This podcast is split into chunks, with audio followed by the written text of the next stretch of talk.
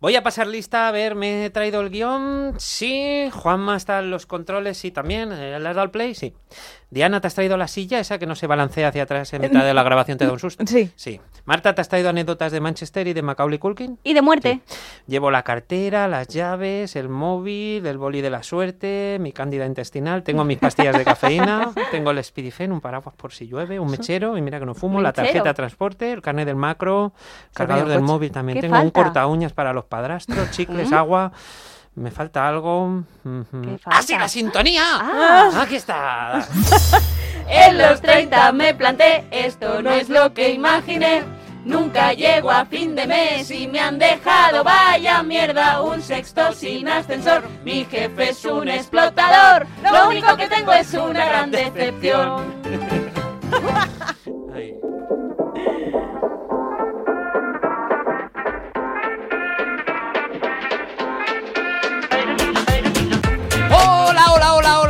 hola, bienvenidos a la gran decepción, el número 33. Eh, soy Bernie Barrachina, el que os saluda un ser humano que es más humano que ser. Aquí nadie es ser, todos somos onda cero humanos en todo caso. No nos gusta ser. Inauguramos este episodio eh, con la edad de Cristo, cuando tenía 33, para poner encima de la mesa más decepciones. Decepciones que incluso no sabíais que teníais. Muchos me dicen, pero se os van a acabar ya las Los temas. decepciones, las decepciones se os van a acabar. Pero ¿cómo se nos va a acabar si cada cosa que decimos es una decepción? Podríamos hacer un episodio con cada una de nuestras frases y no acabaríamos nunca. Bueno, os voy a presentar a mis compañeras y sin embargo amigas, ¿vale? Si ella fuera una famosa, tendría el cuerpo de Scarlett Johansson, la mente de Ana Botín y el dinero de la pantoja. Diana de Lucas. ¡Bravo! ¿Y habría pasado por la cárcel? Mm, estarías a puntito, ¿vale? 4,2 millones de euros debe la pantoja. Dinero de la pantoja, ¿eh? Me ha encantado, ¿eh? Me ha encantado. Y me queda otra compañera. Y si ella fuera famosa... Eh, perdón. ¿Qué coño? ¡Ya famosa! ¡Ay. Ya sabía yo que iba a saltar, digo, eh, sí. No te dejado ni tiempo. Es que, es que las, ve, las ve venir, las ve venir. Bueno, qué bien que estaremos los tres juntitos de nuevo aquí en las ondas de Onda Cero. Eh, nos puedes escuchar en nuestra web, ondacero.es, también en Evox, también en Spotify, también en Apple Music, también donde tú quieras. Lo estamos petando. Muchas gracias. Los que sois seguidores ya os hacéis una idea de lo que vamos a hablar, porque he presentado a Marta y a Diana como eh, famosas, conceptos relacionados con la fama, y porque en la portada del podcast ya pone la fama, aquí no nos andamos con rodeos, así que eh, efectivamente vamos a hablar de la fama.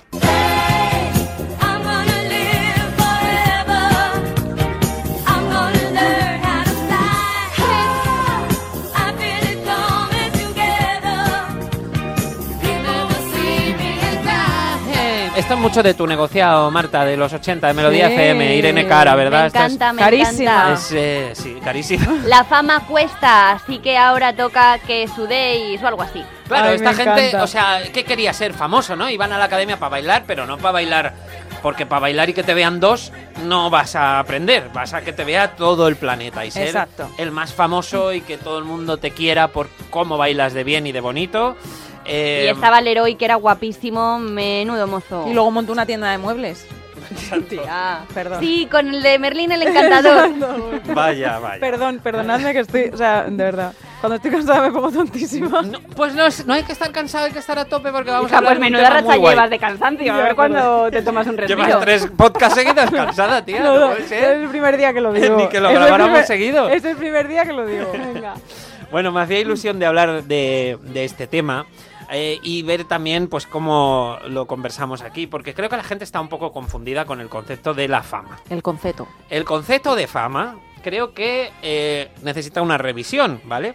Pero que esto no quede un poco como pedante, porque yo hace, trabajo, hace años que trabajo en la televisión eh, y en ocasiones delante de las cámaras, como puede ser ahora. Además conozco muchas personas relacionadas con la televisión y que son famosos y demás. Bueno, Tienes y- este podcast. tengo este podcast que me ha llevado a lo más alto y entonces efectivamente la gente por la calle me para para decir, oye, lo del podcast yo, claro, claro, Claro. sí, sí, sí. Te reconocen por la voz, además. Oye, bueno, no, bueno, venga, sí, ya lo he interrumpido. Eh, ¿Sabéis qué?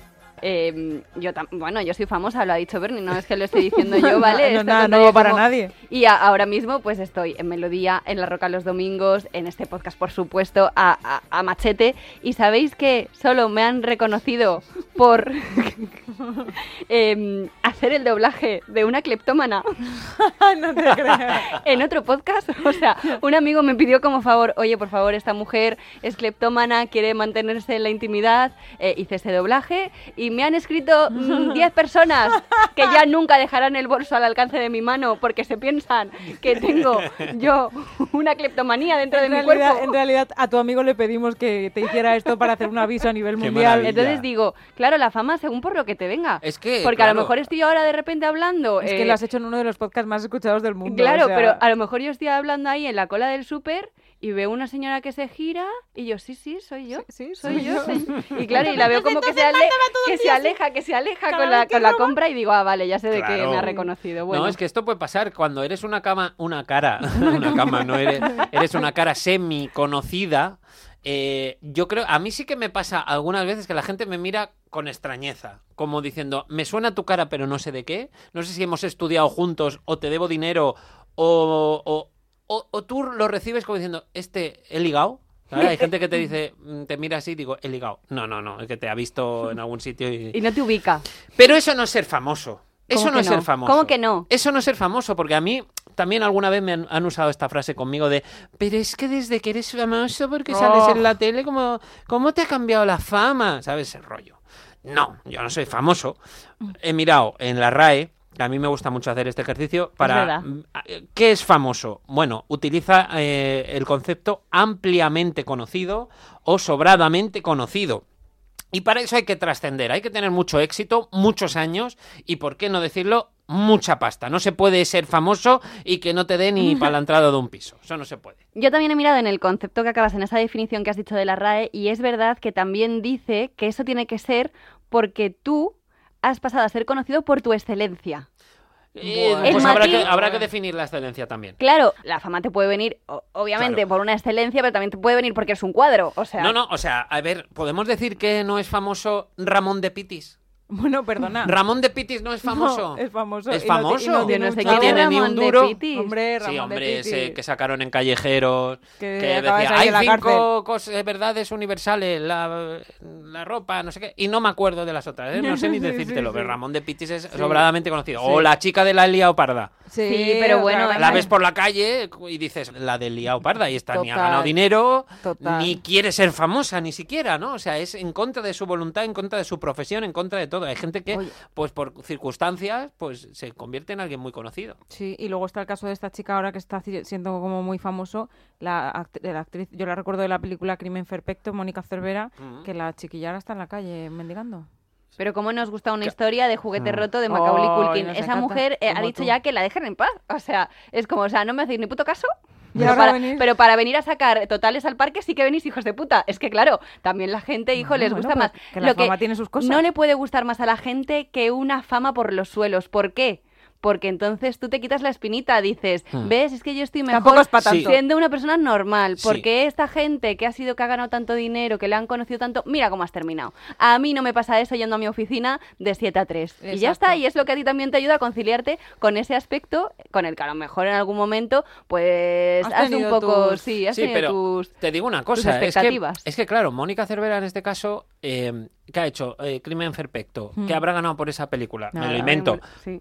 30.000 euros por hacer una Mm, película, no lo sé. Ni, de coña. Y cuatro o cinco capítulos que haya hecho en la que se avecina, es que eso no te da para vivir. No, en absoluto. pa- eh, ¿Tú te crees que esa persona, como ha salido en la que se avecina, es famosa y por lo tanto rica y probablemente tenga muchísimo menos eh, sueldo anual que tú, muchísima más inestabilidad, se tiene que buscar la vida con obras de teatro, con... Claro, sea, en- tampoco es una persona que haya sido Amancio Ortega y se haya quedado durmiendo en un banco, es que es una persona que está viviendo en una profesión que es súper precaria Sí. y que cuesta mucho y que pues no le habrá salido bien o habrá querido retirarse. Eh, son, eh, son matices. Yo os quiero hacer una pregunta, ¿vale? Eh, ponme la dos. Quiero ser artista,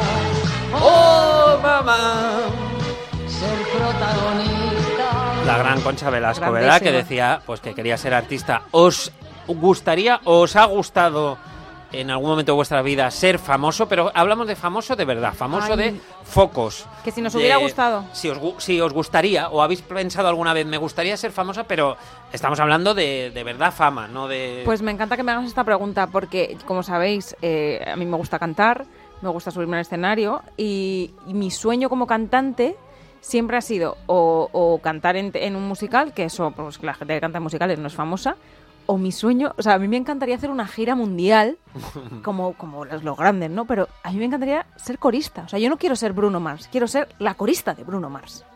O sea, no me apetece Bueno, nada ser es que famosa. eso anda que no mola, me ¿eh? apetece hacer cosas que hacen los famosos, pero no me apetece nada en absoluto ser famosa. ¿Qué envidias de un famoso? El dinero, entiendo. No, las experiencias que vive es lo único. Bueno, el dinero también, evidentemente. sí. Claro. Sí, pero las experiencias que vive, o sea, estar en uno de los estadios más grandes del mundo cada día y que y cantar delante de tantísima gente es brutal. Pero no me apetece estar ahí delante, me apetece vivirlo eh, atrás de corista. ¿Y tú, Marta? A ver, yo pensad que la fama me eligió a mí. Hace falta hacerle esta pregunta, Marta. Porque- ya, es que como no, nació famosa, vale, a porque ver, salían yo- las películas yo de los ya- La fama me eligió a mí, la fama, La me eligió fama a mí. me Esta eligió a mí. frase, Yo esta de, frase. yo de peque- bueno, no ver. había cumplido un año y yo ya había salido en portadas de revistas, Sí. había hecho un papel en que me quiten lo chupado, o sea, de bebé vampirín. Que, Eres la que- Estela Reynolds de... Oye, que me enteré el otro día que la dirigía el padre de... Claro, que te lo hombre, escuché en claro, Melodía. imagínate, Vela la de Crepúsculo, o sea, el germen de todo lo que vino después, con Crepúsculo, Luna Nueva y tal, fui yo. Tú Sí, podías sí, haber sido, realmente tenías opciones de haber sido un juguete roto como Marisol. Igual. Tú podías haber sido igual. Pepa Y Flores. no habría- ¿Qué te ha pasado? Ni siquiera me habrían tenido que vendar los pechos. O sea, tú imagínate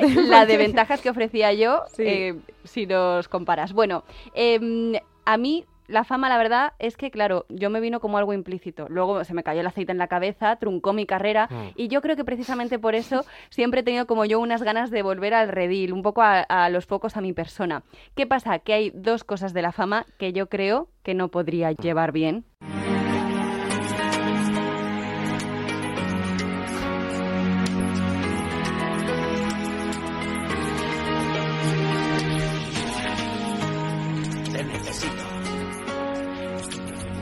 Este es nuestro fama a la española, no podía faltar aquí. Morenita este muchachita, mam. Mam. Em, yo el concepto de la fama como algo que cuesta, como algo que es muy competitivo y tal, creo que sí que podría entrar un poco en esa espiral de, de desenfreno y de, y de competencia. Pero hay dos cosas que, que creo que terminaría yo muy malamente. Se Una, está comiendo el papel.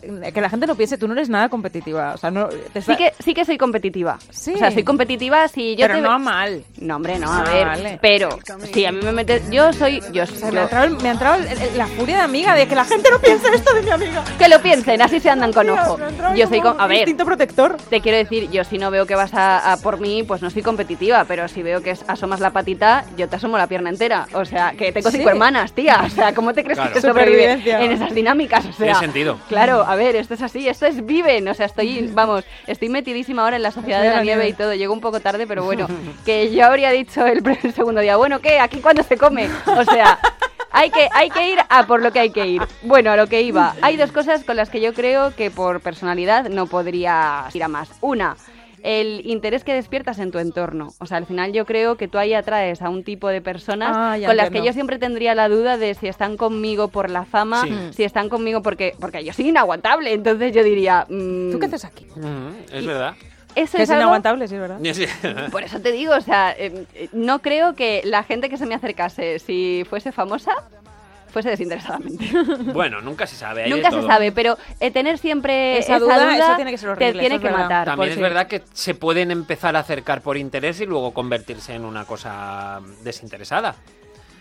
Esto, o sea, Hay gente- es que pero el, famoso Incluso también creo que hay mucha soledad con eso porque la gente que realmente quiere acercarse a una persona que es famosa porque le cae bien eh, sin esa fachada o sin esa portada que tenga de famosa, siempre va a estar un poco eh, eh, expuesta, ¿no? También a decir, ¿cómo la trato? ¿La trato diferente? ¿La cuento mi vida porque ella ya tiene demasiado con la suya y tal? O sea, te coloca en un foco en el que Ya. creo que es muy difícil eh, ubicarte, o sea, no sé. Sí, hay un punto en el que eh, yo siempre digo que, mm, que no me, que está para mí es una red flag, es una línea roja liarse con un fan. Con un fan. Diga- Yo sí. ye- le- Al fan le ponemos comillas para que lo entendamos, Sí, ¿vale? sí, Pero sí. bueno, es alguien, por ejemplo, yo, yo sí que he conocido gente que escuchaba el programa de Lo mejor que te puede pasar y durante cuatro temporadas que estás mucho rato en la radio hablando y explicando tus movidas, explicas muchas cosas personales. Hmm. Y esa persona que te escucha tiene la sensación de que eres uno que te conoce mucho. Sí. A mí me pasa cuando escucho programas de radio, que como los escucho todos los días, pienso que los conozco, ¿no?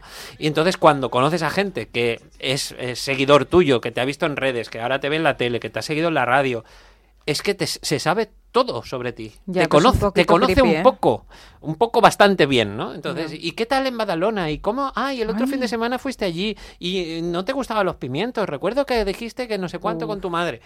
Y eh, eso eh, genera un desequilibrio. Empezar una relación con una persona que es seguidora tuya y tú a él no lo conoces de nada, hay un desequilibrio ahí. No, no, Yo creo que es- no puede salir bien. Pero Estoy de acuerdo contigo en eso y estoy de acuerdo contigo también en que la gente que, es, que le gustan mucho los famosos Mm. no debe de, mm, mo- de moverse o de trabajar en un entorno de famosos. O sea, yo eh, he trabajado mucho en el mundo de la música, ahora por circunstancias también vi- vivo De con... influencers de, de influencers, y tal, y creo que eh, la gente a la que eso le atrae no debe de trabajar en Y yo creo que también tienes Estoy que, ser, tienes que ser profesional, o sea... Es que pierden, la- Eh, es que hay mucha gente que pierde la profesionalidad en estos trabajos. Claro, o sea, yo os puedo decir que, que yo he trabajado mu- mucho tiempo de, de producción. Se supone que soy productora ahora también en el programa en el que estoy, pero con matices. Y yo tenía mucho contacto con, con los entrevistados Sí. cuando venían, que era gente pues muy conocida. Eh, desde que empecé mm, en el grupo Prisa, por ejemplo, también estaba, joder, y tenía 22 años. Pero creo que Es por que eso, mucho... eso, no, eso no tiene que ver con la edad. El que es, el que es grupi Claro, es grupi bueno, en, en a lo mejor momento. eso es lo bueno que he tenido, que como siempre he pensado que la única famosa era yo, digo, bueno, mientras no venga aquí Carlos Tarque y me pida una foto, todo bien, ¿sabes? Entonces, yo la acompaño al estudio y, y ya está.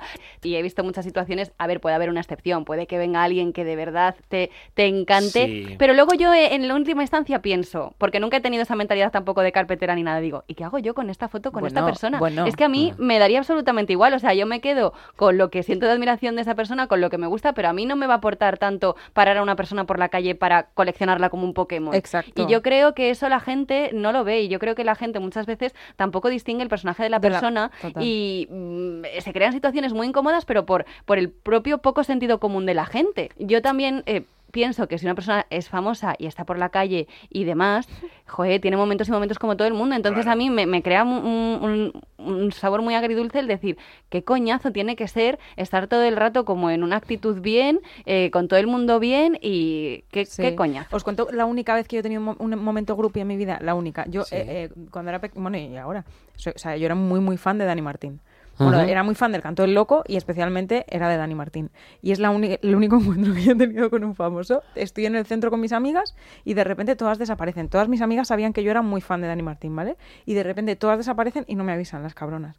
Y cuando las vuelvo a encontrar, yo me he parado a mirar un escaparate, cuando las vuelvo a encontrar le digo, ¿pero dónde estabais? Y todas, tía, tía, nos hemos encontrado con Dani Martín que va por esa calle, por la calle Arenal. Entonces yo salgo corriendo, corriendo para la calle Arenal. Y, y, o sea, mi instinto es, ¿por dónde se ha ido? ¡Pum! Y entonces salgo corriendo. Es que tú, Y- hashtag policía, o sea... bueno, y cuando llego, claro, cuando voy de camino, voy pensando, "¿A- a- ¿Qué hago? ¿qué voy a hacer? Claro, cuando lo vea, que le digo? Claro, ¿no? entonces creo, creo recordar, porque esto lo tengo borroso, que le toqué la espalda. Entonces él se da la vuelta y entonces me mira y me dice, ¿Qué? hola. Y entonces me quedé mirando. Y es bajito Dani Martín, o sea, es un poco también como que no sé si te lo esperabas así. No, me- no sé. A mí me, quedé siempre- mira- me quedé mirándole, me di la vuelta y salí corriendo. o Madre mía, Diana. sea, eh, ¿se puede ser más ridícula? Mira, esto es, esto es muy habitual. Eh, claro, por ejemplo, yo cuando estaba en Tonterías la Justa, que ya habl- hablé la, la semana pasada de esto, pero bueno, eh, claro, era el ranking, decían Bernard y salía mi foto. Mm. Entonces, eh, cuando estás por la calle, la gente lo único que quiere decir es ¡Bernard! Gritarte cuanto más fuerte, mejor. Y cuanto más cerca, mejor. Madre mía. Así como, verdad, como si sea- fuéramos, pues esto, eh, orangutanes, porque a- al final el fenómeno fan es muy visceral y más el de este programa que eran de adolescentes y era Y como no te daba muy- con un corchopán en la cara Claro. porque no lo tenían a mano, no claro. era de premios Nobel los espectadores, ¿no? Y y cuando te girabas y decías hola o ¿qué pasa? Se, se daba la vuelta y Pues se, echaban a correr porque no querían otra cosa nada más que decir Bernard y ya está y salir corriendo. O sea, es, momento. es- es- Es, es un eso. ejemplo clavado. Yo me quedé unos segundos así y de repente dije, eh, ¿Cómo afronto esto? Pues qué mejor forma de afrontarlo que salir corriendo. No sé, yo también creo que una fama de antes no tiene nada que ver con una fama de Sí. ahora. Eso es porque verdad. una fama de antes, pues oye, te hacías tú tus portaditas en el Ola, todo estudiadísimo, eh, no tampoco Claro. te pillaban en todas partes, no tenía todo el mundo un móvil para retratar cada cosa que hacías. Y yo creo que hace, pues eso, si me hubiera venido la fama en que me quiten lo chupado, yo esto ya lo tendría más que meditado. Pero ahora digo, me parece un coñazo y además que estés en el foco todo el rato, que todo el mundo pueda opinar de ti por todo lo que haces, nunca le va a parecer bien lo que haces a la gente. De, de si yo me pongo, yo me quito, lo que haces No es lo que ofende quien hacer. quiere, sino quien puede. Es todo muy contextual, entonces la fama no permanente no existe, son como oleadas, ¿no? Te va y te viene la fama o, o- o te mm, aborda en un momento determinado. Eh, podemos decir que alguien es famoso cuando te imitan, ¿no? Cuando ya Sí. hay un imitador que te hace una parodia o cuando, por ejemplo, te hacen un remix, te hacen una canción. ¿Quién me pone la pierna encima? ¿Quién me pone la pierna encima para que no levante cabeza? ¿Quién me pone la pierna Qué bueno. encima? Bueno, ¿Quién este Jorge Berrocal del primer Gran Hermano que hubo, pues imaginaros, claro, el recuerdo que tengo yo del año 2000 del primer Gran Hermano es que todo el mundo es toda España sabía lo que era Gran Hermano, sabía quiénes eran Ismael Beiro, eh, este Jorge Berrocal, a María José, eh, Sí. todo, toda, toda la gente que salía ahí, que por cierto eran gente que el día de antes eran completamente anónimos. No es que eh, cantaran un poquito y vendieran un disco y luego venden 10. No, no, no. De la nada al todo, al salir por la calle y que la fama sea planetaria, no, Sí, sí, sí. no ha Y sido una anécdota. aquí Hostia, gran una, hermano, ¿eh? una fama un concepto de fama que nunca se había explorado porque lo hemos visto en otros talent que también se pusieron muy de moda en, en, bueno en los 2000 pues eso eh, fama bailar eh, Bueno, pues, este de talent, eh, talent tenía poco claro, talent. es que eso- OT, es- claro este talent que talent Eso tenía quería, o sea, este tío era famoso por nada.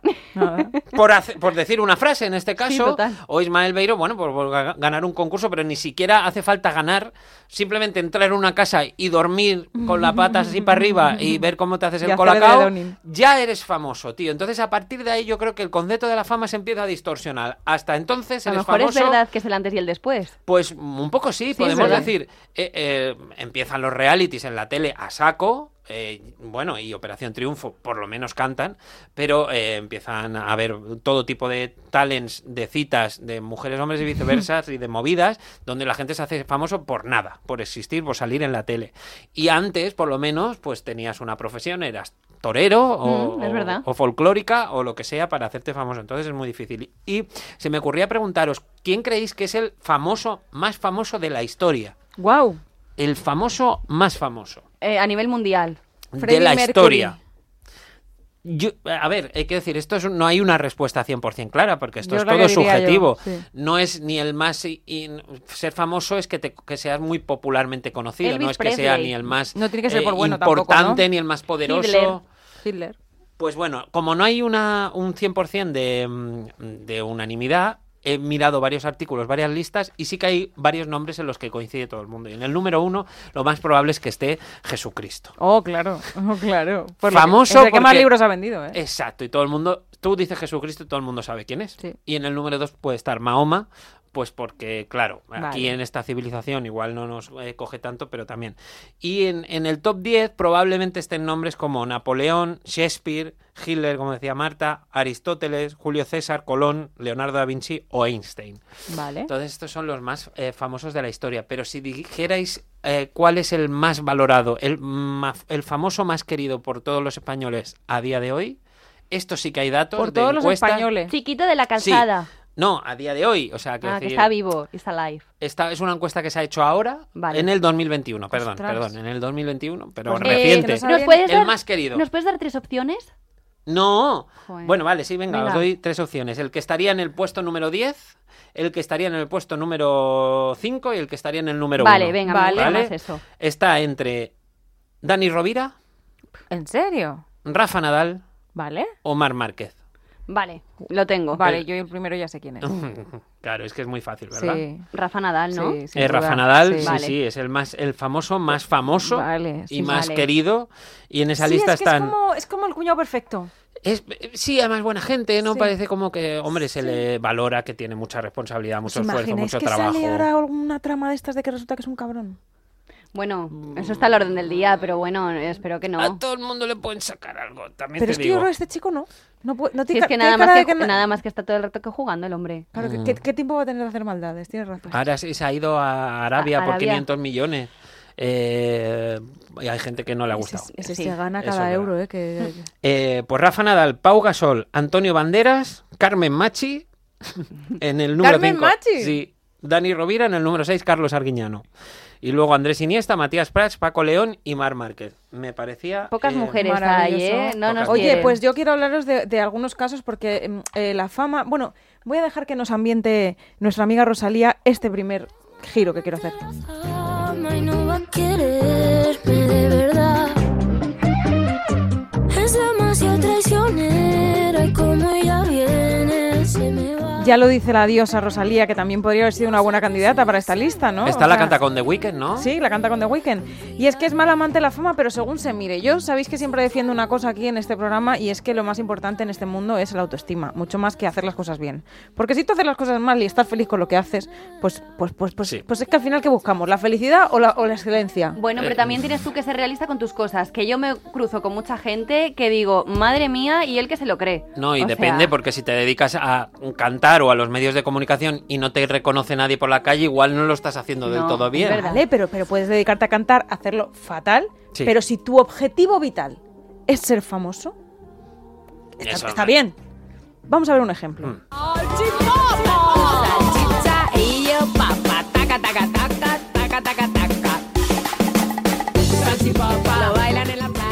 No, no, no, o sea, no me Vamos negaréis, no me negaréis que tú en España dices Leticia Sabater y todo el mundo sabe quién es.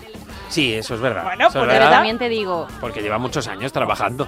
Trabajando duro. Sí, la verdad El que sí. Polisma, las el Chipapa y unas muchísimas que ya no me sé, porque yo me he quedado con estas dos. Mejor- pero cada mejor año que saca no es- una. Sí, y para Navidad ya es la nueva María Carey. Hombre, a mí es que me, A ver, pobrecita no, porque ella dirá, yo me lo llevo tieso y a mí que me quiten lo bailado. claro. Pero, joe, digo, madre mía, una retirada a tiempo que bien habría venido, ¿sabes? A lo mejor hay gente que ya se sube... eh, a lo mejor es que, claro, yo, yo no lo he experimentado, pero a lo mejor en el momento en el que te subes a esa montaña rusa hacia la fama es muy difícil bajar de ella y, y da igual sea por lo que sea. esta señora está haciendo Sí.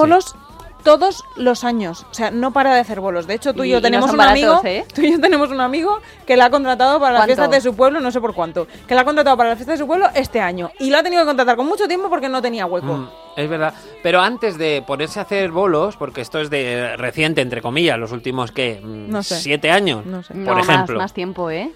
Que está haciendo la salchipapa y demás. Diez años. la salchipapa mejor. no sé Bueno. de qué año es, ahora te lo miro. Ponte, pero- vale, da igual, ponte 10 años. Vale. Entre, si tiras 10 años hacia atrás, desde que dejó de hacer programas infantiles en los 90 hasta que empieza a hacer canciones y hacer bolos, esa mujer se ha, se ha comido mucha mierda, ¿eh? Y se ha operado O sea, esa, muchas esa cosas. mujer no sabía por dónde tirar su carrera. Y, y a ver cómo vives tú. ¿Pero qué, cuál era su objetivo? ¿Ser famosa?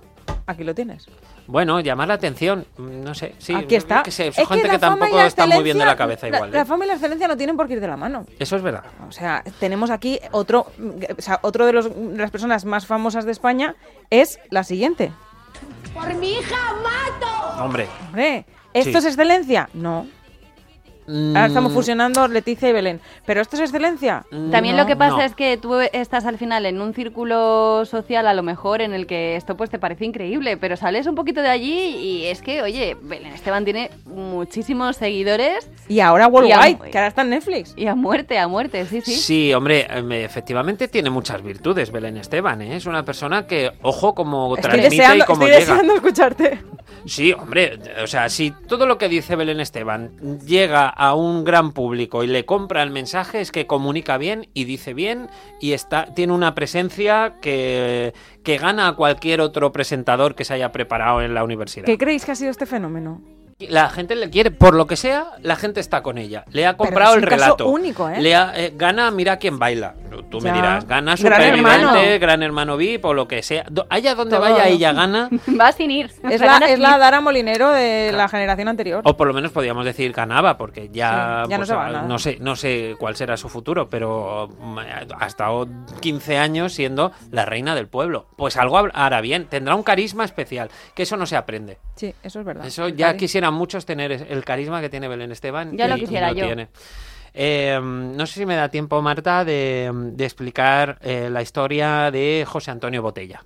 Mm, Nos encantaría. Va para adelante. José Antonio Botella es más conocido con el sobrenombre de Chapis. Y Chapis es un presentador de televisión que estuvo presentando el que me dices. Sí. El que me dices de durante tres o cuatro años en Telecinco, antes del Sálvame, eh, había este programa del corazón Sí, con sí, Belinda sí, Washington. claro. Era, eh, además, la tele de los noventas, inicio de los 2000 es que lo veía mucha gente, o sea, que era un hecho muy, bueno, muy popular. Lo convirtieron en un presentador con unas orejas así, lo recordaréis con unas orejas de de sí, afuera. Eh, este, este era Chapis. Lo petó muchísimo y tal como lo petó, por Lo ejemplo, de, desapareció, ¿no? Eh, y me he leído un poco una entrevista en el que él explicaba su vida y me ha parecido súper interesante. Esto le pega mucho más a Marta, rollo, ver dónde está la gente, ¿no? pues, Claro, efectivamente. Pues ¿dónde está Chapis? Pues fíjate, eh, alguien que lo ha petado y que ha ganado mucho dinero en, en Telecinco, ¿no? En un programa de- sobradamente conocido. Bueno, él decía que procedía de una dinastía de pilotos de aviación. ¿Vale? Pero mm, él no pudo ser piloto porque tenía problemas oculares, ¿vale? Eh, consiguió el título de auxiliar de vuelo, estuvo tres años destinado en Canarias en una compañía aérea, pero se, se cansó y se fue a Johannesburgo, Ah. donde fue contratado en una empresa de decoración para vigilar a 10 negras zulúes. Su misión era eh, no quitarle la vista de encima para que hicieran bien su trabajo. ¿Qué era? No sabemos. Bueno, pues giro, eh, ¿no? No me lo una empresa de decoración, no lo Pues sé. decorar. Eh, de allí fue a un restaurante español donde hizo sangrías, luego le contrataron en- de otra pizzería. Tiene un poco un currículum como tú, ¿eh? Esto es muy Un poco loco. Sí, es que lo leí y dije, joder, yo te soy el Chapis. identificado. te sentiste identificada con el Chapis. Y eh, bueno, a otro, eh, a otro restaurante, a una pizzería, donde le dijeron que para seguir trabajando se tenía que casar con su hija, una de allí de Sudáfrica. Entonces dijo, hasta aquí podíamos llegar Bueno, y se bueno, volvió a Madrid. Ahí se empezó a, ir de discoteca en discoteca, era la movida un poco de los 80 y se metió en varios, parte, en varios eh, grupos de rock, de música de los 80. Y un día le llamó Emilio Aragón para hacer de gancho en cámaras ocultas, Ah, actor de cámaras ocultas en. Noche Noche, ¡Uh, qué trabajado más chulo! o sea, era buenísimo. Eh, y eh, bueno, pues a partir de ahí, pues eh, él iba un poco haciendo algunos trabajillos, pero viviendo un poco regular, porque lo que hacían, eh, vivía en la moraleja porque heredó viviendas de sus padres, pero recogía muebles y basura que tiraban los vecinos a la basura, él las cogía, las acumulaba. Imagínate que tira un rico de la, del chalet Claro, al lado, es que la basura de un rico Sí, para sí. ti es Hombre. como una... tiraba, imagínate, un cuadro y un mueble. Él lo recogía Un Picasso. Y, y hacía lotes y los presentaba en las subastas para venderlo a subastas a los mismos que lo habían tirado. O sea, al final era la misma gente que tiraba cosas. Pues Menudo giro. Es la que a esa vendía. gente lo que le gusta es comprar, no le gustan las cosas, le Es gusta que me comprar. parto. Entonces ahí es cuando ya le ficha el que me dices. eh, estuvo tres años a tope, pero cuando se acabó, en vez de aprovecharlo, se tiró al alcohol y a Oh. las drogas. Probó la cocaína y ahí empezó a ser una marioneta, como dice él, que no podían controlar ni sus familiares ni sus amigos. Tuvo un ictus y otros dijeron que. Bueno, y, le han, matado, y le han matado como 25 veces a este pobre señor. Sí, ¿Ah, pero en teoría vive en, en la Sí, casa de sí su vive. madre, en La Moraleja, cuidando de su madre, pero tartamudea, ya no se expresa del todo bien y es un como un ejemplo de donde te puede llevar la fama mal, mal llevada, ¿no? O sea, Chapis, ánimo. Un Con lo que- abrazo. ánimo con lo que te a queda. tope, Claro. a tope. Ánimo con lo que te queda. Bueno, no sé si queréis aportar algo más o yo, Yo voy recogiendo papeles. Yo creo que dejaríamos esto aquí. Vámonos a, a- a- tomar algo y a disfrutar de nuestra fama. Y tenemos que decir que ahora nos de hecho, vamos vámonos a tomar algo. que nos vamos de cena. Nos vamos de cena. Vamos ahora, ahora que podemos y la gente no nos reconoce. Eso todavía. es. Vámonos. Bueno, hasta a la semana que viene. Nos vamos a cenar.